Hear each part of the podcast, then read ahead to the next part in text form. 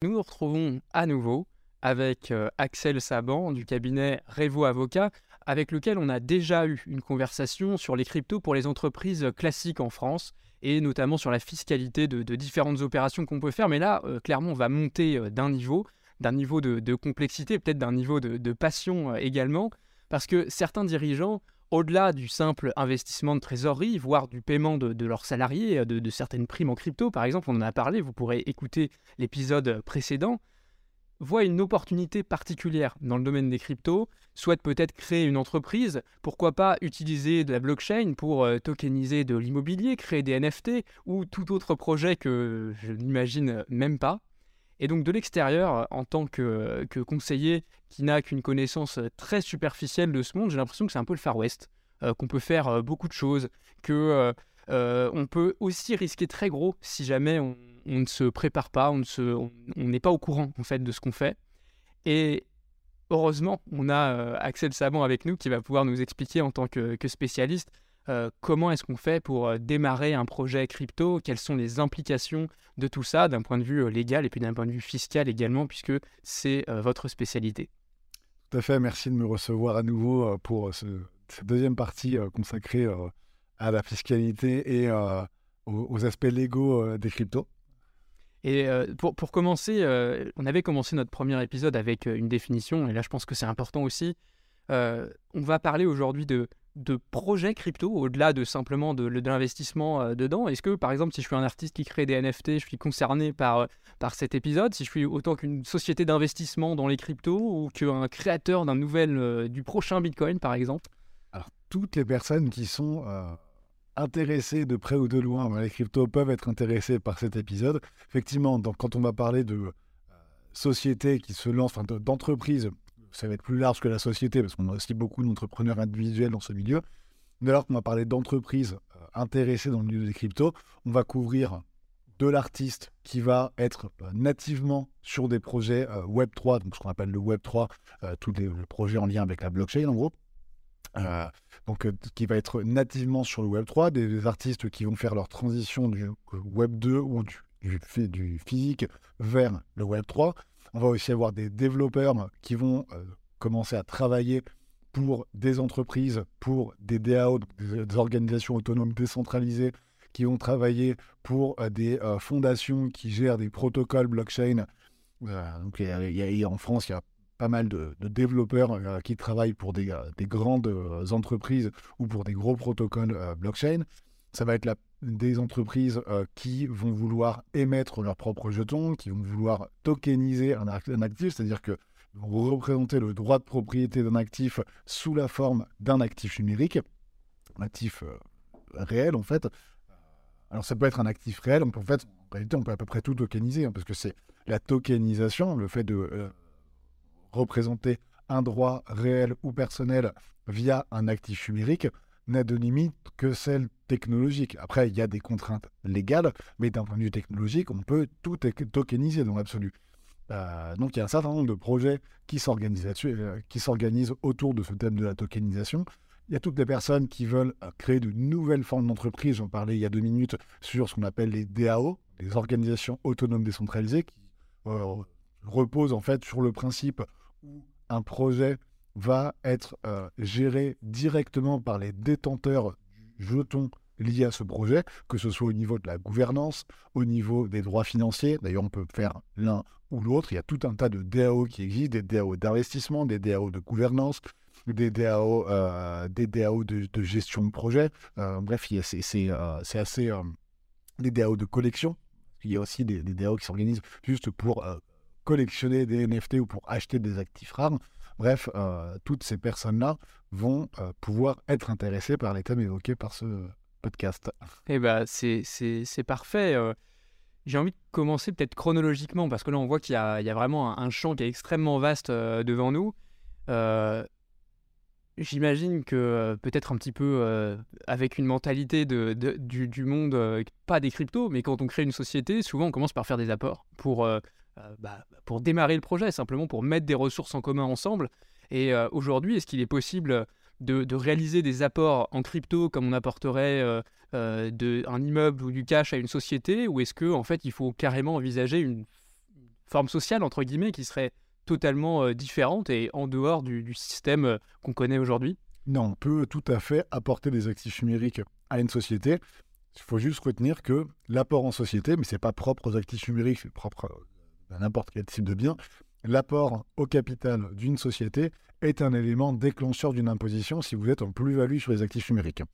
Euh, donc, si vous aviez acheté du Bitcoin à 10 000 et qu'aujourd'hui il est euh, à cette heure-ci à 25 000, le fait d'apporter un Bitcoin à la société va déclencher une plus-value à hauteur de 15 000, en partant du principe que vous n'avez que cet actif-là, parce que les modalités de calcul des plus-values sur actifs numériques sont relativement complexes. Mais ça va déclencher une plus-value de 15 000, sur laquelle il faudra payer de l'impôt. L'impôt qui est à 30% pour les particuliers. Euh, 12,8% d'impôt sur euh, le revenu et 17,2% de prélèvements sociaux. On peut opter pour le barème progressif de l'impôt sur le revenu. Mais, mais voilà, en fait, l'apport en soi, mais comme pour l'apport immobilier, ça déclenche l'imposition. Il n'y a pas aujourd'hui de mécanisme de report ou de sursis d'imposition tel qu'il en existe pour les valeurs mobilières. Donc euh, très important à bien comprendre, c'est que euh, quand on, on envisage de financer un projet avec de la crypto aucun problème, mais on anticipe correctement les conséquences fiscales, étant donné qu'on va recevoir des titres en contrepartie de l'apport et pas des liquidités, sauf que l'administration fiscale se contente rarement de titres, elle veut plutôt des espèces sonnantes et trébuchantes. D'accord, bah, c'est une bonne précision pour éviter de faire faillite avant que le projet euh, commence. C'est quand même, quand même plus, euh, plus sérénisant. Euh, et comment, quand parliez de, DAO tout à l'heure. Euh, est-ce qu'on peut en dire peut-être deux mots? Et est-ce qu'il euh, y a des formes sociales en France qui seraient adaptées ou est-ce que fait ça, ça en sort complètement? Enfin, dans ma compréhension, c'est un modèle qui est complètement différent et j'ai du mal à imaginer qu'une société française puisse euh, fonctionner de la sorte, mais peut-être que c'est le cas quand même. C'est un modèle qui est aujourd'hui extrêmement difficile à, à incorporer dans le droit français mais pas que en, droit français d'ailleurs. Dans tous les droits, en fait, le, statut juridique de la DAO est un véritable sujet. Euh, il y a des DAO qui s'organisent uniquement autour euh, d'une société euh, par action, par exemple. Mais est-ce qu'on peut peut-être définir en deux mots la, DAO pour Pardon, tout... tous au même. Tout à fait. Donc effectivement, il ne faut pas oublier les, les, prérequis de définition.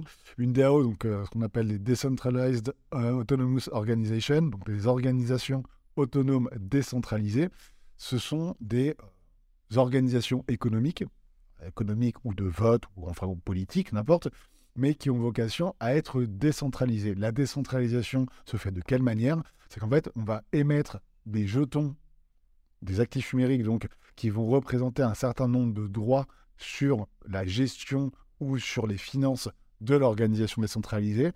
Et euh, les porteurs de ces jetons vont pouvoir participer via leur vote ou via la récupération de, euh, de une récupération financière, on va dire, pour être intéressé financièrement au projet, les porteurs de ce jeton vont pouvoir s'impliquer directement dans le projet. C'est un peu le bon porteur 3.0, 3.0 parce qu'on parle beaucoup de 3.0 en matière de Web 3, de blockchain, même si en fait c'est plus peut-être plus simple de dire 2.0, c'est le, c'est le bon reporter euh, numérisé euh, sous forme d'actifs numériques. Euh, mm.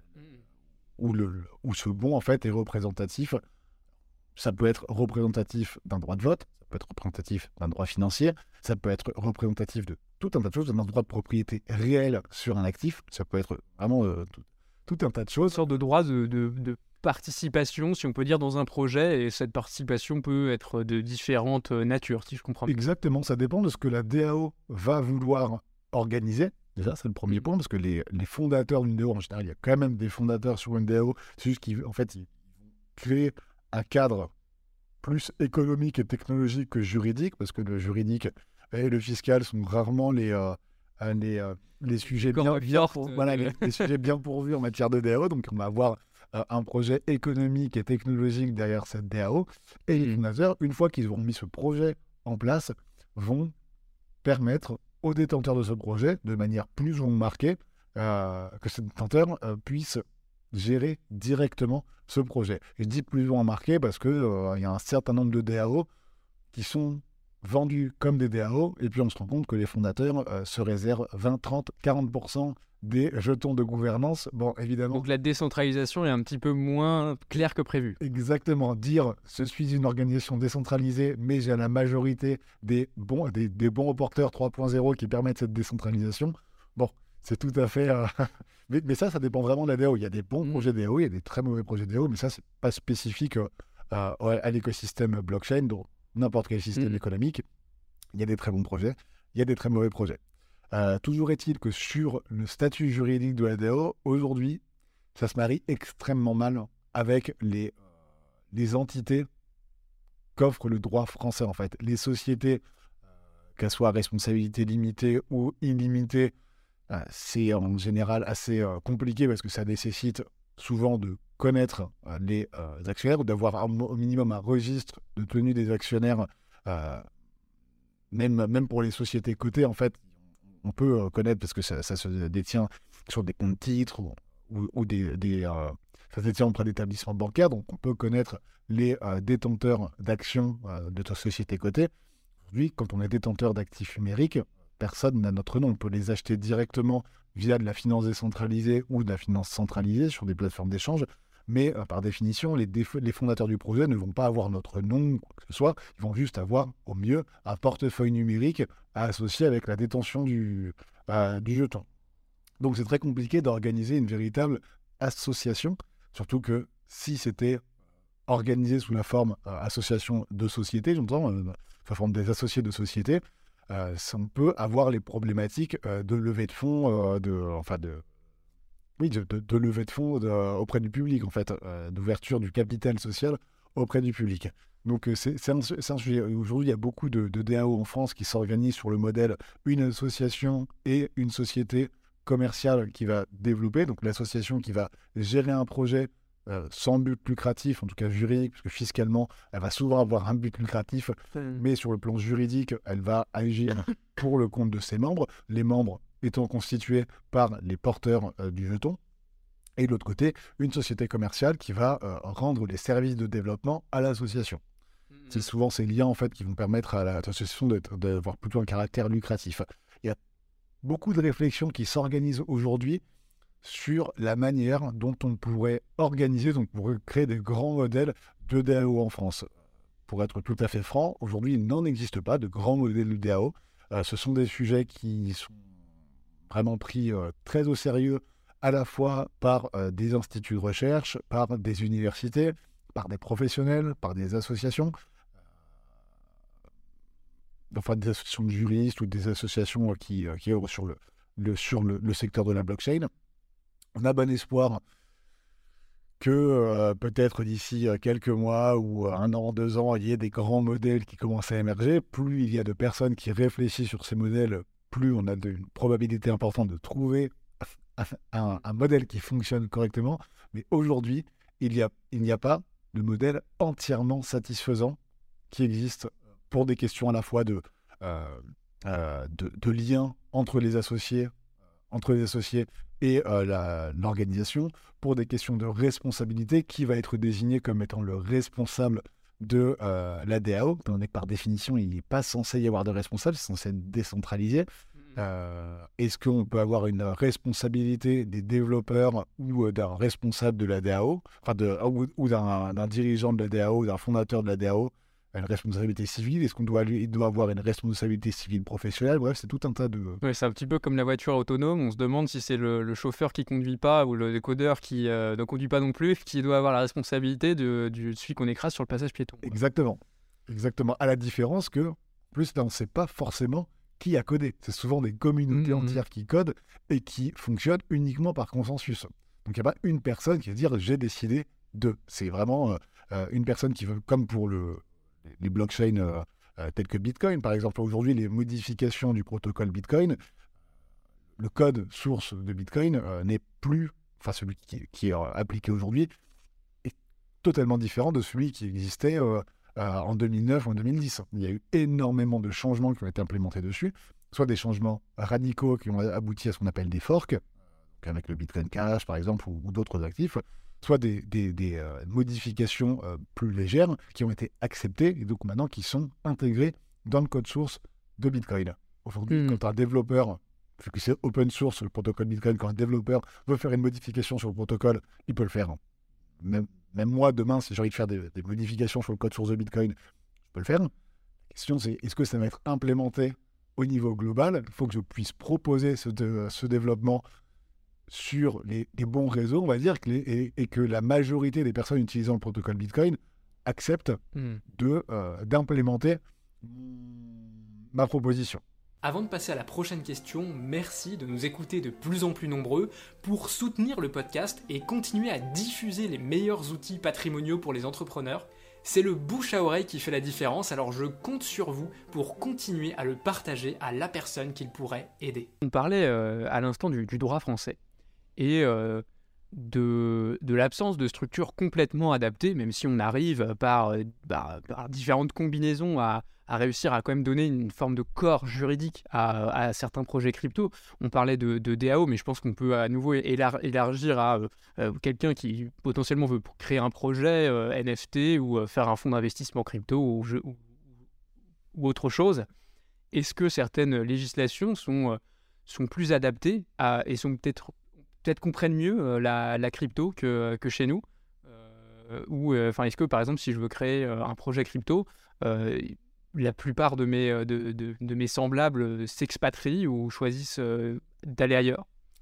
Il y en a beaucoup qui choisissent de s'expatrier, pas forcément pour, des raisons uniquement opérationnelles, il y a souvent des raisons fiscales aussi qui justifient les expatriations, enfin les départs hors de France. Il y a la fiscalité, il y a les relations bancaires qui sont une grosse source d'expatriation, à savoir que les établissements bancaires en France sont plutôt anti-crypto d'une manière générale. Je ne les mets pas tous dans le même panier, loin de là, mais euh, c'est plutôt compliqué d'avoir un climat bancaire apaisé en France quand on est une entreprise crypto, surtout si on est en lien avec des NFT, par exemple, avec le métaverse. euh, c'est un vrai sujet.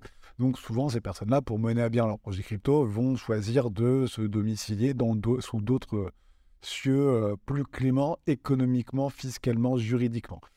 Les législations qui sont euh, plus accueillantes pour les projets crypto, bah, en premier lieu, c'est celle où euh, la législation n'est pas le point fort du pays. Ça, Oui, parce que c'est vrai qu'on peut imaginer que, euh, que nous, on n'a pas de structure adaptée, mais s'il n'y avait pas de structure du tout, finalement, euh, on peut faire un peu ce qu'on veut. C'est ça, c'est qu'il y a une dimension Far West pour. euh, c'est pas, c'est Mhm. pas tant l'écosystème qui veut ça, c'est que parce que les personnes qui interviennent sur cet écosystème sont souvent des personnes extrêmement mobiles, elles vont avoir la possibilité parfois d'aller s'expatrier dans des pays où ce sont des juridictions un peu euh, exotiques, avec peu de législation, peu de contraintes, euh, beaucoup de, de laisser-faire. Donc, euh, pour monter un projet crypto, là où il y a une législation extrêmement peu contraignante, notamment une législation bancaire, financière peu contraignante, c'est beaucoup plus facile. Il y a d'autres États qui adoptent avec plus ou moins de succès des, euh, des lois en fait en faveur d'un cadre juridique pour les DAO. Euh, c'est aux États-Unis, me semble-t-il, dans le Wyoming, euh, où il y a maintenant des lois qui permettent. alors, je ne suis pas du tout expert sur le, le, le droit aux États-Unis, surtout au Wyoming. c'est plutôt des confrères américains qui vont se charger de cette partie-là, mais euh, qui vont pouvoir permettre d'adapter avec plus ou moins de succès une DAO avec certaines contraintes, euh, certaines contraintes légales. Au Royaume-Uni, ils ont lancé une grande consultation justement sur les typologies de DAO pour pouvoir recenser ce qui se faisait dans les DAO en vue d'adopter un cadre euh, légal qui soit plus favorable, qui permet de faire venir ces projets-là au Royaume-Uni. Bref, il y a tout un tas d'initiatives qui se, se mettent en place à travers le monde. En France, c'est aussi un sujet, les DAO, même si c'est peut-être moins compris et moins à l'agenda du législateur, mais en tout cas parmi les praticiens, c'est vraiment un- une problématique assez euh, prioritaire. Euh, il y a tout un tas d'initiatives qui se met en place à travers le monde pour mieux encadrer ces DAO. Je pense qu'il y a une, c'est euh, acquis par, par beaucoup de personnes que euh, les DAO peuvent potentiellement un peu euh, révolutionner notre système de création de valeur et de partage de la valeur. C'est pour ça que c'est un sujet qui est aussi, euh, aussi euh, autant d'actualité. Hmm, et, ce, qui, ce qui me pose question, c'est que euh, je, je me dis, bon, d'accord, je pourrais aller dans un autre pays pour, pour simplement avoir une certaine fluidité juridique et fiscale pour, pour mon projet. Mais peut-être que j'ai quand même envie de servir des clients français ou peut-être des clients dans, dans plein de pays différents. Et à ce moment-là, est-ce que, par, pour prendre vraiment l'exemple de la France, parce qu'on ne va pas non plus parler du monde entier, est-ce que pour servir des clients français, j'aurais besoin quand même d'avoir certains agréments, certaines, certaines respecter certaines règles, ou la législation de mon pays, finalement, d'accueil est la seule qui, qui s'applique à moi? Alors ça va dépendre de ce que vous faites. Ça va dépendre de ce que vous faites, et ça dépend de la manière dont vous le faites. En réalité, euh, pour euh, la question des agréments, plutôt des enregistrements, parce qu'en fait, il y a, euh, des enregistrements obligatoires auprès de l'autorité des marchés financiers qui existent en France aujourd'hui quand on rend un, certain service sur actifs numériques. Dans le Code monétaire et financier, tel que dans, dans, les articles issus de la loi Pacte, il y a 10 types de services sur actifs numériques qui sont listés. Parmi ceux-là, il y a quatre types de services pour lesquels, lorsque l'on rend ces services à destination du marché français, l'enregistrement auprès de l'AMF, l'autorité des marchés financiers, est obligatoire. C'est-à-dire mmh. qu'on ne peut pas rendre ces services à destination du marché français. Si on ne vise pas expressément le marché français, on peut les rendre en France parce que c'est euh, via. si par hasard un client s'est retrouvé sur notre projet, on ne va pas être obligé de. Euh, non, non, la question c'est de savoir à quel moment vous êtes considéré comme vous adressant au marché français. Alors il y a pas mal de critères, le fait de faire de la communication en France, le fait d'avoir un, site web rédigé langue française avec un .fr par exemple, il y, a, tout un tas de critères. Alors c'est plutôt de l'expertise en matière réglementaire. Moi, je, suis fiscaliste de base, euh, je, travaille sur beaucoup de projets où il y a des implications réglementaires, donc j'ai quand même un, minimum de connaissances, mais, euh, mais ce n'est pas moi qui vais répondre à ces sujets-là. Toujours est-il que lorsqu'on rend ces quatre services, elles sont laissées listées euh, dans le, code monétaire et financier, quand on rend n'importe lequel de ces quatre services à destination de la France, on est obligé de s'enregistrer. Mmh. Lorsque l'on n'est pas dans un cas d'enregistrement obligatoire, mais qu'on rend quand même des services sur actifs numériques, on est dans un cas d'agrément optionnel. Donc, c'est-à-dire qu'on n'est pas obligé de se faire connaître auprès de euh, l'autorité des marchés financiers. L'agrément il a beau être optionnel, il est beaucoup plus lourd que l'enregistrement, euh, notamment, notamment sur des questions de fonds propres, sur des questions de responsabilité civile professionnelle. Donc aujourd'hui, il n'y a aucune société ou entité qui soit titulaire de l'agrément PSAN, prestataire de services sur actifs numériques en France. Il y a une soixantaine euh, d'entités qui sont titulaires de l'enregistrement, euh, mais, mais l'agrément, ça n'a pas l'air d'être... il serait trop difficile à obtenir en fait. C'est trop difficile pour l'instant. Le problème, c'est qu'il va falloir quand même trouver une solution parce qu'au niveau européen, on a un règlement euh, qu'on a qu'on euh, qu'on appelle MICA en fait. Euh, enfin, c'est l'acronyme MICA.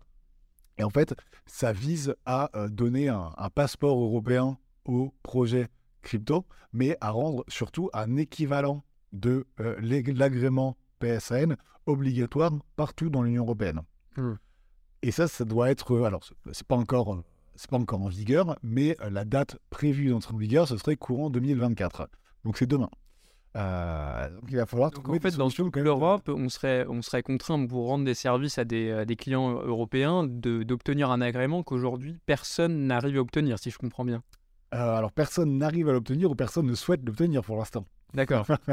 ça peut être une subtilité. Moi, je ne me cherche pas directement de dossiers d'enregistrement et d'agrément, c'est des confrères spécialisés en réglementaire qui le font.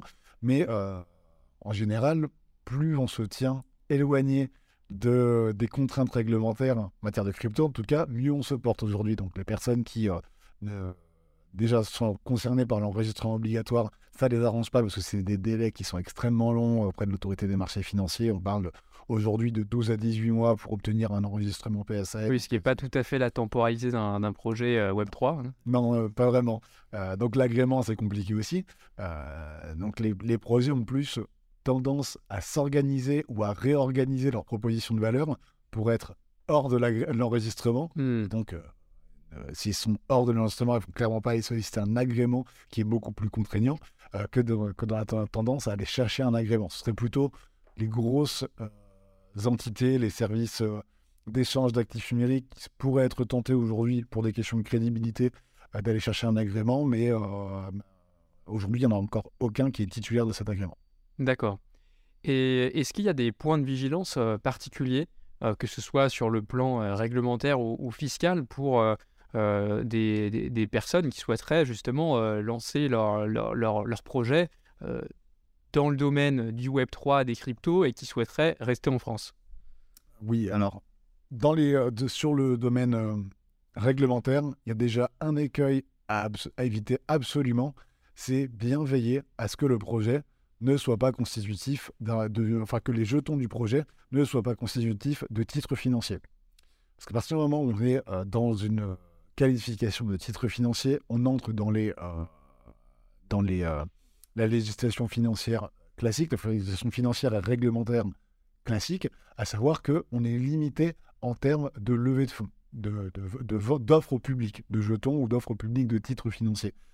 Oui, c'est dans ce cas-là qu'on doit avoir euh, des investisseurs avertis uniquement. Exactement, des investisseurs avertis en nombre limité. Me semble-t-il que c'est limité à 100 et, euh, et avec un montant de fonds collectés auprès du public qui soit inférieur à 8 millions d'euros. Donc euh, on, a, de la marge, mais pour certains gros, gros projets, on le dépasse allègrement. Et si déjà qu'il y, a une réglementation qui existe quand même. On ne peut pas faire n'importe quoi dès qu'on est en, dessous de ces seuils. Mais si on dépasse ces seuils, on passe sur ce qu'on appelle la réglementation prospectus, la réglementation euh, cotation boursière. C'est extrêmement lourd. Donc, euh, voilà, d'accord. Donc voilà. ça, pose, ça pose un petit peu les bases. Euh, voilà, donc ça, on fait pas n'importe quoi déjà sur la qualification initiale des jetons du projet. On essaie au maximum d'être en, en dehors de la qualification de titre financier. Une fois qu'on a fait ça, d'un point de vue réglementaire, deuxième étape, est-ce que le projet, dans son fonctionnement, alors ce n'est pas au niveau de l'émission même des jetons, parce que l'émission même des jetons, euh, on n'a pas besoin d'avoir un enregistrement obligatoire pour émettre de jetons. Il existe un visa optionnel de l'AMF lorsqu'on fait une émission de jetons pour un peu dire bah, l'émission elle est, euh, elle est clean, on va dire. Euh, mais c'est aujourd'hui, je sens qu'il y a une ou deux, deux émissions de jetons qui m'ont sollicité ce visa optionnel qui est spécifique à l'émission de jetons. Mais, euh, mais en général, on n'y va pas. mais, mais, une fois qu'on a fait cette émission de jetons, la, la deuxième, chose à bien cadrer quand on a créé son projet, c'est de voir si dans le fonctionnement classique, enfin récurrent après du projet, on est dans un des cas d'enregistrement obligatoire auprès de l'autorité des marchés financiers. Par exemple, si on fait de la garde d'actifs numériques pour le compte de tiers, c'est-à-dire que si on héberge des actifs numériques euh, et que ça ne nous appartient pas, euh, voilà, je, suis une, une plateforme euh, et je détiens des actifs numériques qui appartiennent à des déposants, dans ces cas-là, je suis dans un cas d'enregistrement obligatoire. À partir du moment où on détient des actifs numériques pour le compte de tiers, ce qu'on appelle de la custodie dans le jargon, dans le jargon on est dans un cas d'enregistrement obligatoire. Donc, toujours bien faire attention dans le cadre du projet, est-ce qu'on est dans un de ces cas d'enregistrement obligatoire? Je, le rappelle, on n'a pas le droit d'exercer sans cet enregistrement. Si on est dans donc il faut patienter ces 12 ou 18 mois pour attendre et pour avoir euh, les, toutes les autorisations nécessaires. Exactement. Ou alors on va, va s'installer ailleurs, au Luxembourg, porte, mais on, se, on, ne fait pas de, de communication directement auprès du marché français. C'est plus rapide au Luxembourg d'obtenir ce qu'on appelle un, PSAV, l'équivalent du PSAN en France, mais version euh, luxembourgeoise. Euh, c'est beaucoup plus rapide. Je crois que ça met 2 euh, à 3 mois au lieu de 12 à 18 mois en France. Mmh. par contre, c'est avec les mêmes contraintes, c'est qu'on peut s'adresser à des marchés plus localisés, mais on ne s'adresse pas directement au marché français. On pourrait imaginer que ça permette de commencer le projet pour attendre les 18 mois justement, et, mais en l'ayant quand même lancé, parce que c'est vrai que si on souhaite un petit peu itérer, euh, ça peut être compliqué de, euh, de devoir attendre 18 mois par itération. Exactement. Exactement. Donc euh, ça, c'est au niveau des contraintes réglementaires principales. C'est toute la réglementation liée aux actifs numériques. Après, sur les, questions, alors il y a, tout, toujours des, questions générales aussi quand on fait une émission de jetons. Il faut bien faire attention à ce qu'on vend, bien rédiger ses conditions générales, bien vérifier, rédiger ses conditions d'utilisation bien vérifier, ça c'est extrêmement important notamment dans le cadre des projets NFT, bien vérifier la propriété intellectuelle du projet. Ça c'est quelque chose que trop peu de personnes euh, encadrent correctement. les projets crypto, souvent, sont organisés autour d'une équipe de fondateurs, mais qui vont travailler en majorité avec des freelances. Donc, elles vont conclure des contrats avec ces freelances, qui vont dessiner, qui vont créer des scénarios, qui vont créer, enfin, qui vont créer tout un tas de choses pour le projet. Si ces freelances ne pas céder leur droit de propriété intellectuelle, ça peut poser de sérieux problèmes, sachant que le droit de propriété intellectuelle, ça ne se cède pas de n'importe quelle manière. Il faut des contreparties, on ne le cède pas gratuitement, il faut des contreparties. Euh, donc, donc voilà, bien cadrer la propriété intellectuelle tant avec ses freelances qu'avec les personnes qui vont investir dans le projet. Quand on va acheter un NFT en tant que particulier, est-ce qu'on achète juste le NFT ou est-ce qu'on achète la propriété intellectuelle qui est attachée à ce NFT Ça, ça dépend mmh. du contrat. donc, toujours bien faire attention à bien rédiger ces éléments-là.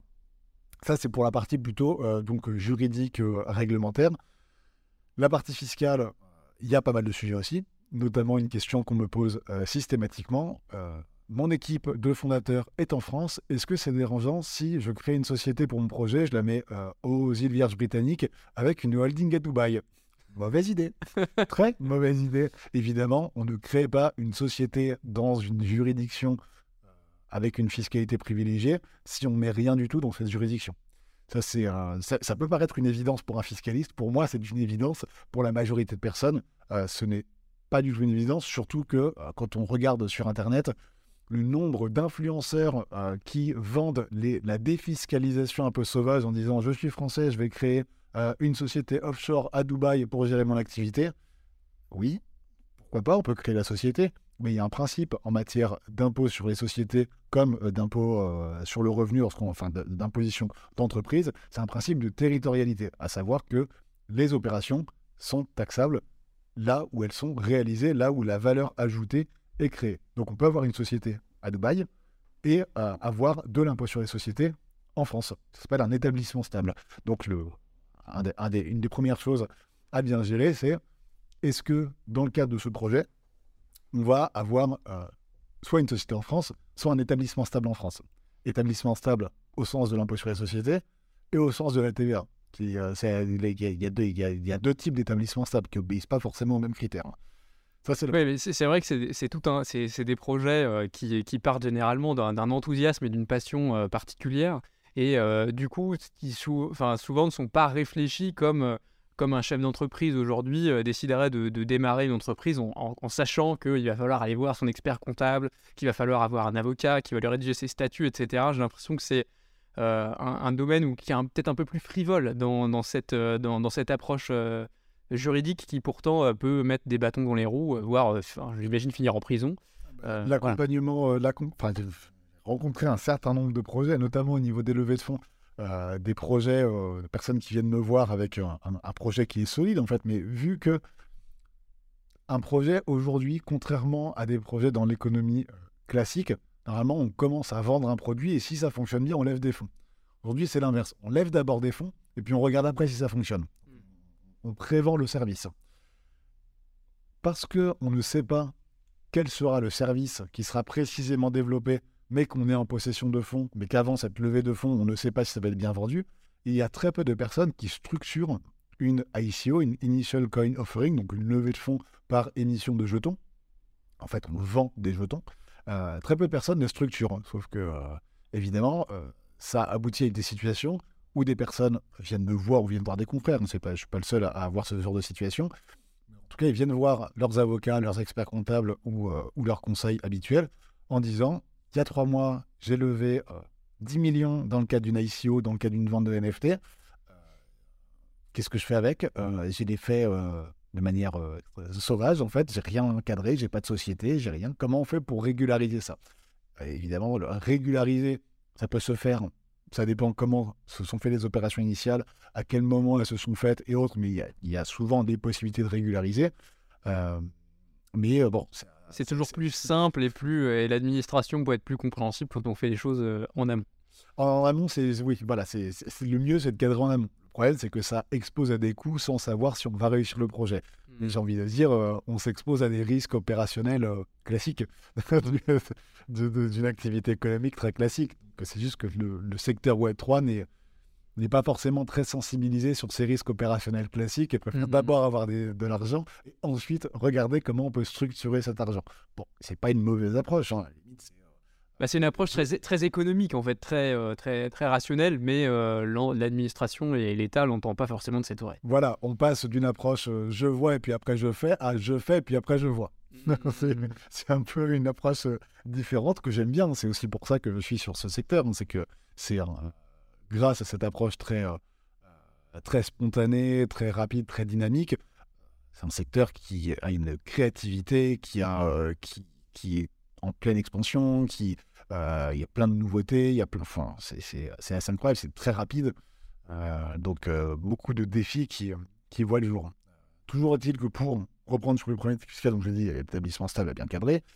au niveau des dirigeants, évidemment, bien savoir comment on va se faire rémunérer dans le projet. Si on a vocation à récupérer des jetons du projet, comment on les récupère Est-ce qu'on les achète Est-ce qu'on les, est les, verse en tant que salaire, en distribution de dividendes? Ça a des impacts fiscaux qui sont radicalement différents. Si on les achète, à quel prix on les achète? Comment on valorise des jetons avant, euh, avant pendant, après une levée de fonds en jetons? Mmh. Est-ce qu'il y a un cours qui est reconnu? Est-ce qu'on peut faire des décotes sur euh, ces, euh, ces, valeurs de jetons? Ça, c'est donc toute la partie intéressant de l'équipe euh, qui fonde un projet. Et est-ce que c'est contrôle fiscal automatique euh, quand on fait partie de l'équipe euh, dirigeante ou comment, comment, ça se passe C'est pas encore contrôle fiscal automatique. Alors, c'est pas encore fait contrôle fiscal automatique. En réalité, c'est peut-être encore un peu tôt pour le dire. Dans la dernière grande vague d'ICO, enfin dans l'avant-dernière plutôt, grande vague d'ICO, c'était plutôt fin 2017, début 2018.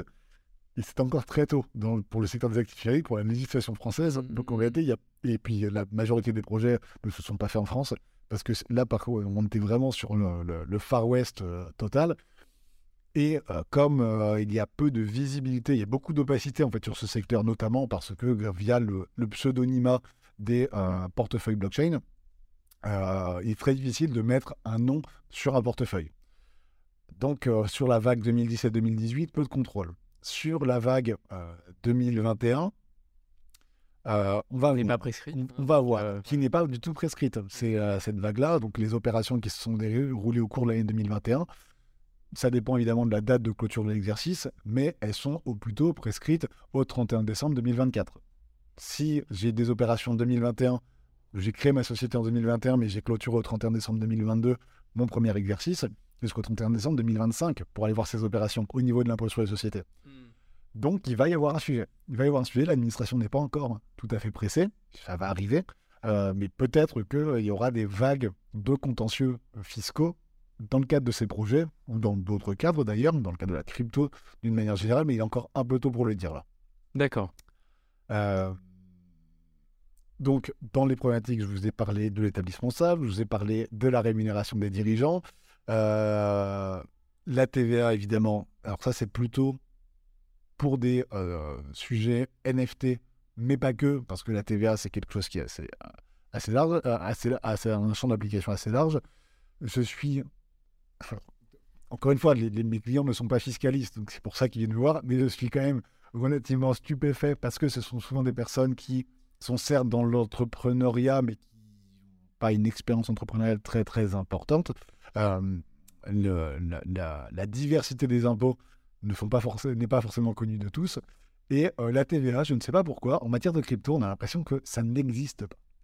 Sauf que la TVA, ce qu'il ne faut pas oublier, et ça c'est euh, pas forcément que à l'attention des, acteurs de l'écosystème crypto, la TVA, son champ d'application, pour savoir si on est dans le champ d'application de, la TVA, il suffit de réaliser une activité économique et d'agir dans le cadre de cette activité économique. De base, c'est ça le champ d'application de la TVA. Chose que, euh, en fait, dans tout projet crypto, on est dans le cadre d'une activité économique. La vraie question, c'est pas savoir si on a une activité économique, c'est savoir après si dans le cadre de cette activité, on est sur un secteur exonéré de TVA ou non. Si on vend ces prestations, parce que ça va être des prestations de services en matière de crypto, on ne sera jamais sur la livraison de biens meubles corporels, on sera que sur la prestation de services. En matière de TVA, c'est très simple. Hein. Tout ce qui n'est pas livraison de biens meubles corporels, c'est la prestation de services sauf les livraisons d'électricité et de gaz qui sont assimilées à la livraison de biens meubles corporels, mais ça c'est une autre histoire. Euh, mais tout ce qui est incorporel, c'est de la prestation de service. Et il y a un certain nombre d'exonérations. Bah, on peut imaginer euh, même sur enfin, la TVA sur l'art et sur, les, sur ce type euh, d'objets.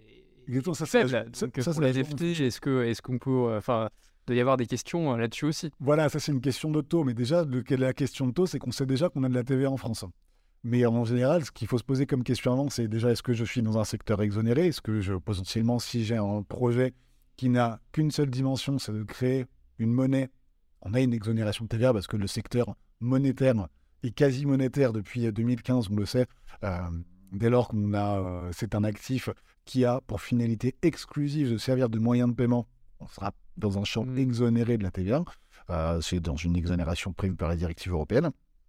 Donc, on a un certain nombre d'exonérations à raison de l'objet. Donc, il faut regarder qu'est-ce que c'est ce projet, qu'est-ce qu'on vend en pratique, est-ce qu'on est dans un secteur d'exonération, et si on n'est pas dans un secteur d'exonération, est-ce que on a, est-ce qu'on est dans un des cas d'exonération territoriale? Sans que la question d'exonération territoriale, ça dépend de à qui on vend, est-ce que c'est un professionnel ou un particulier, et qu'est-ce qu'on vend? Là encore. Hein. Sauf que euh, savoir euh, à qui on vend et où est située la personne à qui on le vend, bah, ça nécessite les pseudos. Euh, voilà, c'est compliqué. Ça nécessite de faire ce qu'on appelle un KYC, hein, une procédure Know Your Customer, donc savoir minimum quel est le nom, le prénom. Ce que tout le monde s'apprécie dans, dans le domaine. En matière de NFT, c'est bien simple. Là, je parle de NFT très classiques, du coup, qui n'ont pas, évidemment pas vocation à me servir de moyen de paiement. Hmm sauf cas spécifique, la majorité des projets NFT vont rentrer dans le champ d'application de la TVA, ne vont pas être exonérés à raison de l'objet. Donc, il, y a potentiellement certaines opérations qui seront exonérées à raison de la territorialité, si on vend hors de France. Sachant que les règles, ça dépend de vraiment de ce qu'on vend.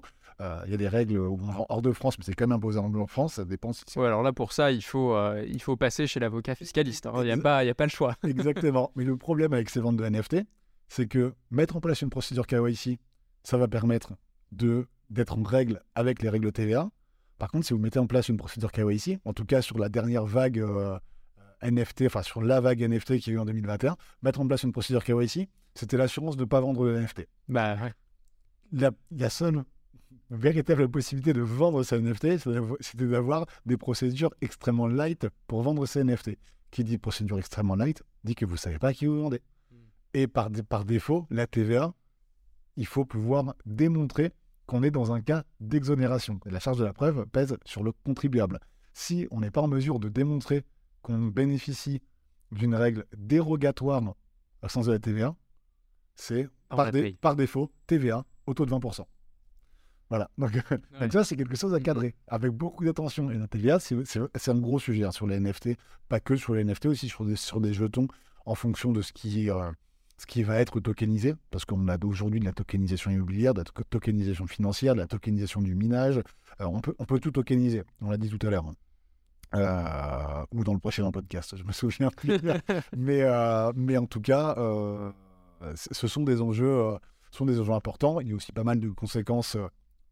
la qualification de ce qu'on vend, est-ce que c'est un, une prestation déjà développée? Est-ce que c'est une prestation à développer dans le futur? Est-ce qu'on on vend en réalité entre guillemets de la dette? Donc est-ce qu'on vend des jetons qu'on s'engage à rembourser à une échéance déterminée ou autre? Ça, ça va avoir aussi des impacts comptables et donc des impacts impôts sur les sociétés.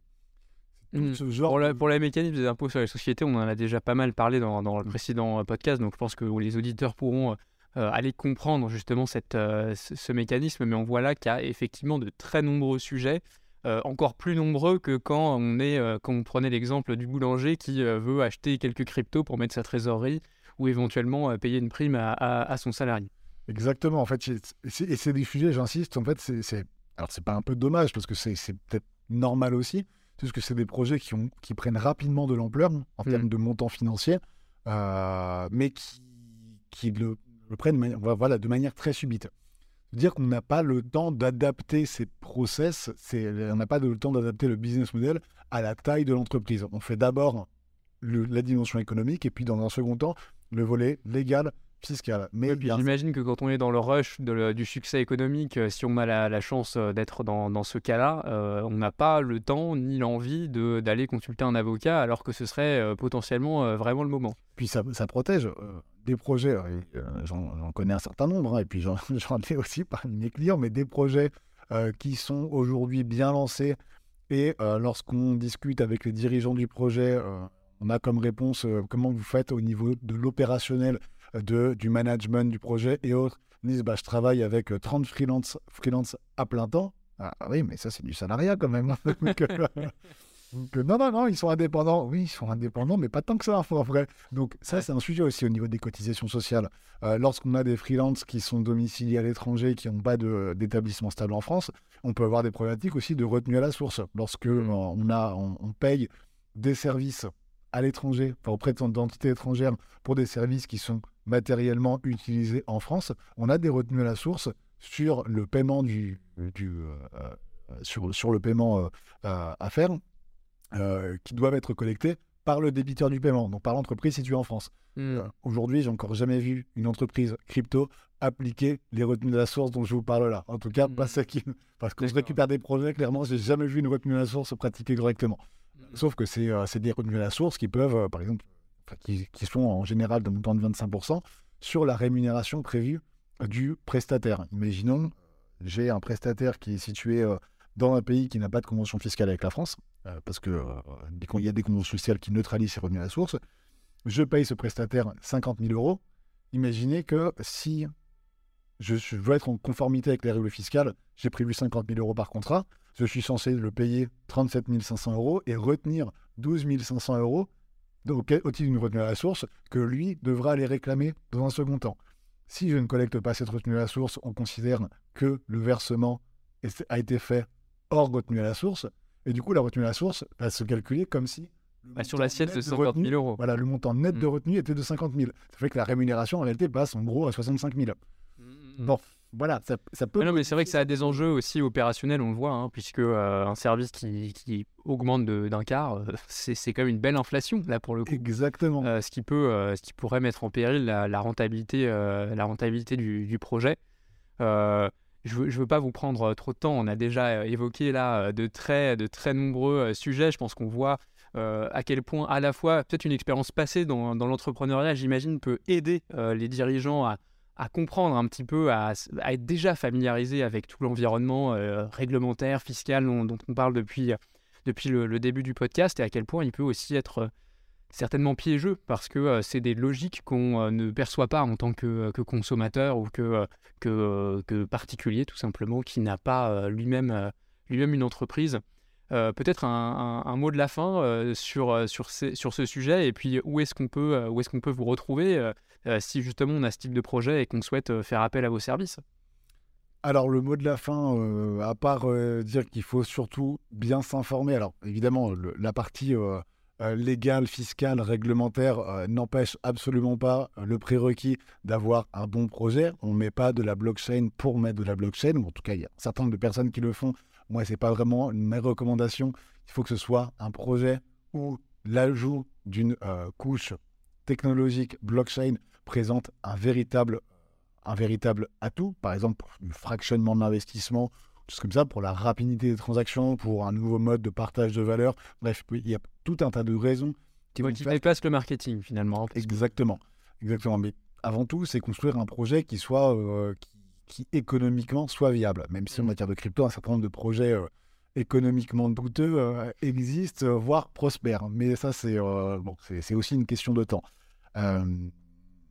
une fois qu'on a ce, concept, cette proof of concept qui, a été euh, euh, mis en œuvre, alors effectivement, euh, bien se faire accompagner au moins dans le cadre de, consultations, même, même rapides en fait, mais juste pour connaître globalement le cadre dans lequel on évolue, ça peut servir.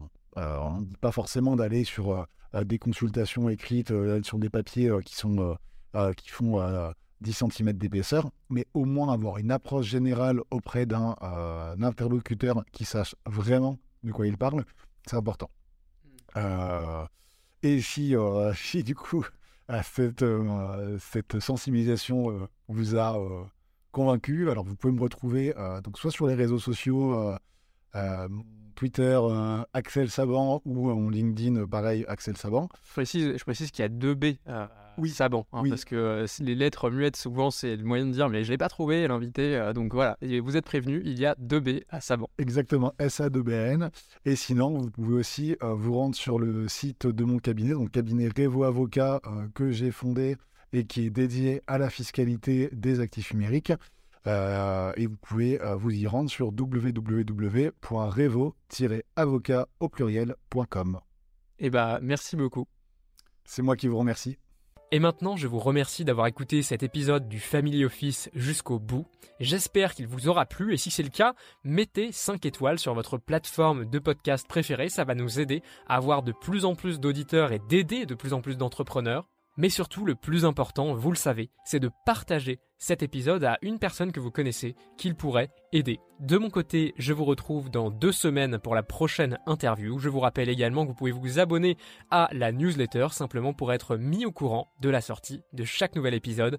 C'est sur le-family-office.fr, bien sûr avec family avec un seul L, puisque contrairement aux français, les anglais n'ont mis qu'un seul L à family. Voilà, et eh bien je vous remercie encore pour votre écoute et je vous donne rendez-vous pour le prochain.